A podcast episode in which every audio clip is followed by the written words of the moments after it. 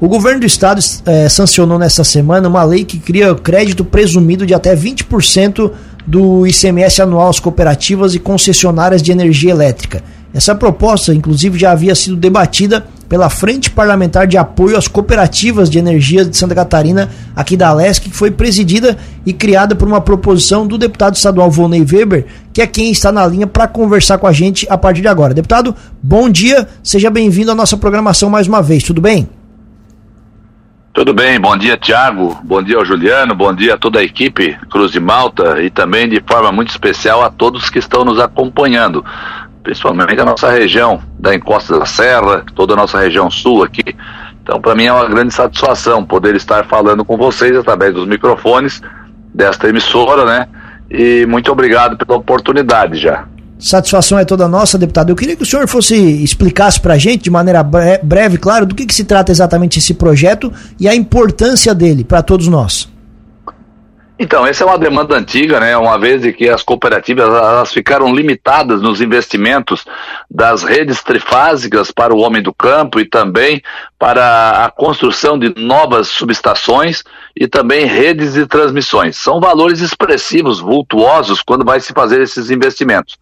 As cooperativas são controladas pela ANEL, então ela ela é obrigada a fornecer para o, o, consumidor a menor tarifa possível, não tendo margem de lucro a cooperativa praticamente, simplesmente para manter aí o dia a dia, as atividades e também é o pagamento da própria energia que ela adquire. Então a tarifa praticamente se resume a isso, não, tem, não tendo um resíduo em caixa para investimentos futuros. Então, quando chega ao ponto de uma subestação estar totalmente tomada e precisa de um novo investimento, esses investimentos são de 10, 15, 20 milhões e fica impossibilitado de fazer esse investimento então.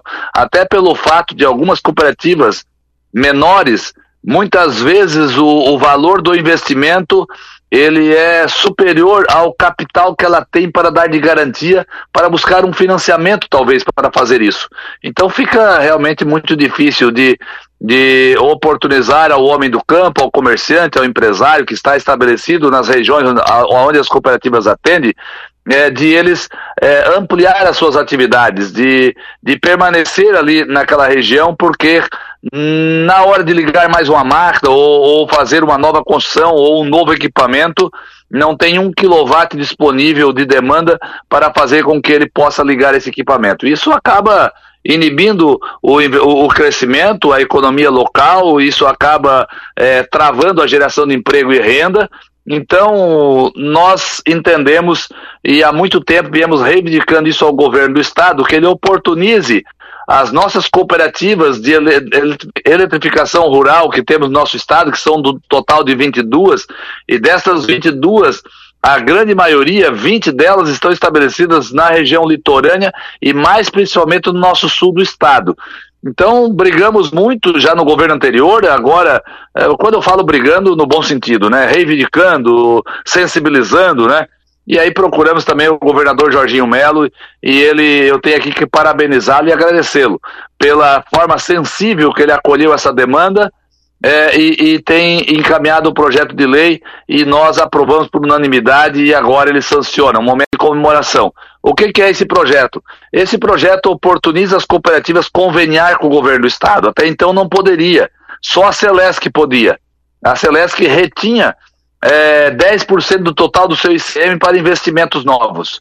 E as cooperativas eram restritas a esse, a esse, a esse benefício, não poderiam fazer isso.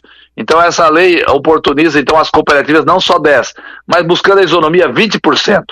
20% é pelo fator de ela gerar um movimento menor e aí o investimento tem que ser grandioso para você fazer uma subestação e uma rede de transmissão ou uma rede trifásica. É, os 20% retidos, ainda mesmo assim, muitas vezes do ICMS, vai ficar muito tempo para pagar o investimento. Um exemplo, uma, uma subestação que custa 10, 15 até 20 milhões, você imagina uma cooperativa recolhendo um milhão de ICMS, ela pode ficar com 20%, então ficaria com 200 mil. Imagina quantos meses você teria que esperar para acumular esses 20% e para pagar o projeto. Então, ficaria uma obra a caminhos de a passos de tartaruga. Aí realmente ficava difícil também. mas nós oportunizamos na lei, além de reter os 20%, o, a cooperativa fica autorizada a buscar uma linha de crédito no setor financeiro e que busque né, o agente financeiro a entregar todo o recurso do valor do projeto e aí fica amarrado os 20% como parcela todos os meses para pagar esse investimento a longo prazo. Então isso vem ao encontro aí do crescimento da competitividade, direção de emprego, renda e na questão da isonomia, uma vez que a Celesc tinha, as cooperativas não. E a gente sabe que as cooperativas fazem um trabalho essencial nos pequenos municípios, na área rural e nos bairros dos grandes municípios, onde, na grande maioria do nosso sul do estado, é atendido por cooperativas. Então, é, nós precisávamos disso, as cooperativas estavam clamando por esse benefício, benefício esse que não é para a cooperativa, é para o contribuinte, é para o cidadão catarinense, é para o agricultor, o, o empresário, o comerciante e também para o residencial. Porque chegar ao ponto de estar tomado toda a energia que uma indústria não consegue mais ampliar, ou não consegue nascer numa região, ou num município, ou numa comunidade, também a residência também fica afetada com isso, porque uma nova residência também não consegue ser instalada, porque não tem mais energia, é, não tem mais demanda de energia para atender aquele, aquele cliente. Então, é, esse projeto ele vem oportunizar novos investimentos, principalmente também na área rural, aonde temos propriedades altamente produtivas que estão muito longe dos grandes centros e que até hoje não tem uma rede trifásica. Vale lembrar que somente 30 a 40% dos do nossos produtores rurais têm energia trifásica. 60 a 70% não tem energia trifásica ainda no campo, é, onde as nossas cooperativas atendem é, hoje a distribuição da energia. Então esse projeto ele vem num momento especial de muita luta, mas agora de comemoração. Até, desculpa ele interromper, mas é, sobre tem algum impacto final no, no preço da energia para o consumidor? Isso vai ser notado de alguma forma? Então, é, como bem falei, hoje as cooperativas elas, elas têm que oferecer a melhor qualidade de energia possível com a menor tarifa possível, certo? Então, é, se ela a cooperativa com rede de transmissão, por exemplo, que ela busca uma rede de transmissão nova e, e mais longe para buscar energia hoje no mercado livre, que hoje o mercado está globalizado, ele tá, ele tu pode buscar energia não mais só da Celeste, pode buscar energia num leilão em qualquer parte do Brasil. Com isso você compra energia muito mais barata. Essa energia mais barata, você não pode, a cooperativa não pode ficar com o lucro. Ela vai tirar para a manutenção da sua folha de pagamento, para os custos diários da cooperativa e para pagar a energia que ela comprou. Porém, sem nenhuma reserva financeira de lucro. Sendo assim, a energia, mais uma vez, vai chegar mais barata para o consumidor. É, as nossas cooperativas, elas, a, a, no nosso estado, elas têm a energia mais barata do Brasil. Então, é, em alguns lugares, a cooperativa ela oferece a energia pela metade do preço que a Celeste oferece.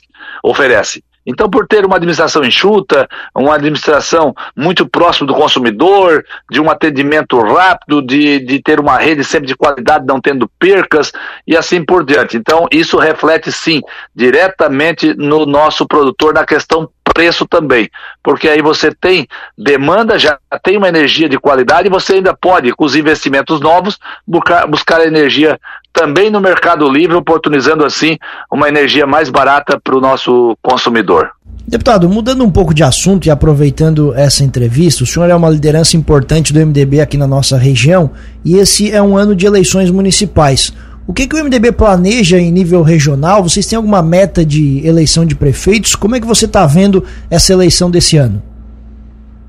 Bom, primeiramente, antes de responder essa pergunta, eu gostaria só de finalizar claro. é uma questão muito importante. Ah, esse projeto aprovado agora, o governador sancionou. O meu agradecimento aqui ao governador Jorginho Mello, a todos os deputados, colegas deputados que foram sensíveis a essa proposta, que foi uma demanda que a gente levou e tivemos êxito quanto a isso, mas esse projeto ele também não é de qualquer jeito para a cooperativa buscar o recurso. O que, que ela tem que fazer? Fazer um projeto é, de execução de uma obra, apresentar para o governo, a sua equipe de gestão, e aprovado o projeto, aí sim, dali para frente, o, a cooperativa ela consegue reter os 20% de ICM todos os meses e fazer o investimento. Assim que terminou de fazer aquele investimento, cessa a, a, a autorização é, do, da retenção desse, desse crédito, desse 20% de ICM que ela mesma recolhe, né, do total que ela recolhe, 20% ela pode reter. Então cessa. Mas num projeto futuro, outro projeto, ela apresenta de novo, aprovado o projeto, essa, essa lei, ela autoriza, então, daqui para frente, as cooperativas conveniar com o governo do Estado é, através desse crédito presumido de 20% do total do ICM que a cooperativa mesmo recolhe da energia que ela vende. Então, é, só para só fazer esse comentário da regra, não tem, não é qualquer jeito, não é qualquer é, de qualquer forma, não é qualquer projeto. O projeto tem que ser projeto de investimentos é, vultuosos e que venha ao encontro de uma oportunidade de crescimento, de competitividade, de, de instalação de novos negócios e de crescimento daqueles estabelecidos nos municípios que já existem, né, e que não têm condições de ampliar porque não tem mais energia. Então, é, é, é, é, cada projeto é avaliado, analisado e aprovado o projeto, aí sim se coloca a execução. Terminando a execução, cessa a, a, a liberação desse recurso para aquela cooperativa, mas outras vão fazendo e sempre que necessário for desses investimentos, esse crédito estará à disposição. Então, uma grande vitória. Outra questão de MDB, ano de eleição, né, é, o que, que, o MDB vem planejando? Primeiramente, buscando unidade, buscando entendimento, buscando é, aglutinar as lideranças que temos, é, sendo os filiados, sendo os simpatizantes, buscando novas lideranças para o partido, tanto quanto jovens, mulheres e também outras pessoas boas que estão talvez em outros partidos, que por um motivo ou outro, de repente a gente consegue trazer ao MDB. Assim como também a gente perde uma outra liderança, né? Mas a gente está trabalhando trabalhando muito forte né, no, no, no aglutinar lideranças, fazer com que tenhamos aí um grande exército, e quem tem grande exército, ele dá passos largos à frente, né? E automaticamente se busca aí os bons e os grandes resultados. É isso que o MDB almeja, né? Temos aí um capital político, é, podemos dizer assim, invejável, porque é um partido é, bastante de uma história bastante longa, então temos raízes e raízes profundas, e é um partido que tem um capital humano é, muito grande. Porém, tem que ser é, trabalhado isso com planejamento, com muito diálogo, com muito entendimento né, e, enfim, fazendo com que esse grande capital ele se transforme aí também em grandes resultados, oportunizando nos municípios, né, gestão que venha ao encontro de tirar o sofrimento das pessoas, melhorar a qualidade de vida, transformar os recursos públicos em ações, que é isso é uma obrigação e é um dever do gestor público. E o gestor público ele chega lá né, através do mandato, é com voto, é com, com equipe. E o MDB está construindo essas equipes não para ter mandatos em municípios, para ter poder, mas sim para entregar aos municípios uma gestão é, séria, transparente, de compromisso com o cidadão, fazendo com que cada centavo do dinheiro que é do contribuinte se transforme em grandes ações sendo assim, valorizando o dinheiro público, fazendo mais com menos. É isso que eu sempre preguei, é isso também que eu apliquei na minha vida, quando vereador, prefeito, por dois momentos aqui em São Ludgero, e agora deputado, fazendo o, o, recurso que é do contribuinte, que é o dinheiro, que não é dinheiro público, mas é o, é o recurso dos impostos contribuintes, do cidadão catarinense, ser transformado em fazer mais com menos, e isso muda a vida das pessoas. Então o MDB está trabalhando nesta linha, construindo equipe, construindo time, planejamento e, e com isso né, entregar aos municípios aí um grande percentual de prefeitos administrando aí os municípios do nosso estado. Deputado, muito obrigado pela gentileza da entrevista mais uma vez. Espaço aberto aqui na Cruz de Malta FM. Um bom dia.